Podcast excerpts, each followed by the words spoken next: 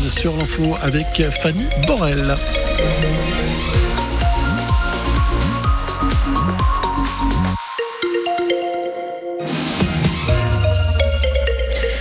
Bonsoir. 150 manifestants ce midi à Gaël, dans l'ouest de l'île-et-Vilaine, pour défendre la plateforme logistique du groupe Casino. Sur place, des élus locaux et des salariés de ce site qui emploie 200 personnes et qui est le seul dans le Grand Ouest pour cette enseigne Casino. Alors que les magasins de l'entreprise sont en passe d'être rachetés, l'avenir de cette plateforme est très incertaine.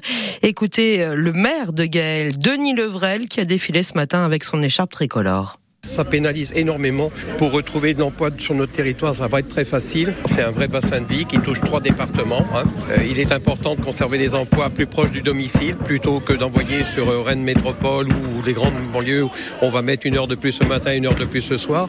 Par rapport à la taxe carbone et tout ça, je pense que c'est plus important d'avoir le travail auprès du domicile, sachant que déjà sur notre territoire, nous sommes déjà en faiblesse parce que nous n'avons pas la mobilité. Nous, on a beaucoup de difficultés à avoir du transport en commun collectif.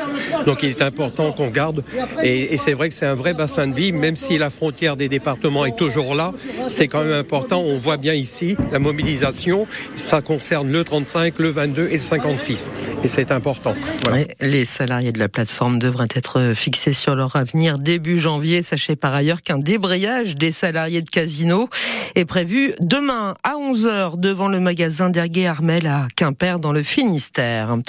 13 après la mort de Véronique Duchesne, disparue à Saint-Caportrieux dans les Côtes d'Armor, son mari de l'époque, Thierry Meunier, est entendu par un juge d'instruction en ce moment même. L'homme âgé de 60 ans, soupçonné du meurtre de sa femme, avait été interpellé il y a un an au Sénégal. Il a été extradé en France hier et donc conduit devant un juge à Saint-Brieuc.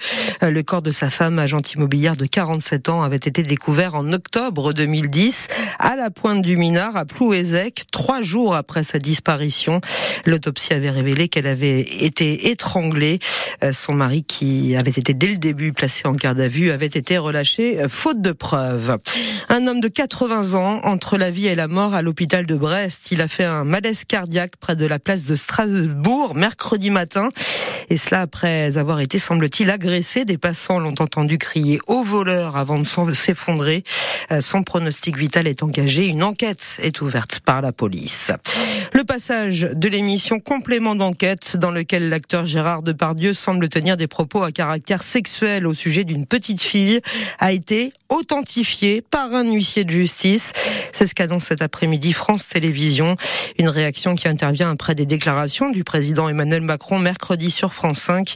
Il avait laissé entendre que la séquence avait pu être modifiée au montage, comme l'a aussi affirmé la famille de l'acteur. Le prix de la carte grise va augmenter dans plusieurs régions l'année prochaine, mais la Bretagne y échappera. La Bretagne qui, avec le centre Val de Loire, est la région où le renouvellement de la carte grise coûte le plus cher. 17h03 sur vos France Bleu en Bretagne. On s'intéresse tout de suite à la météo.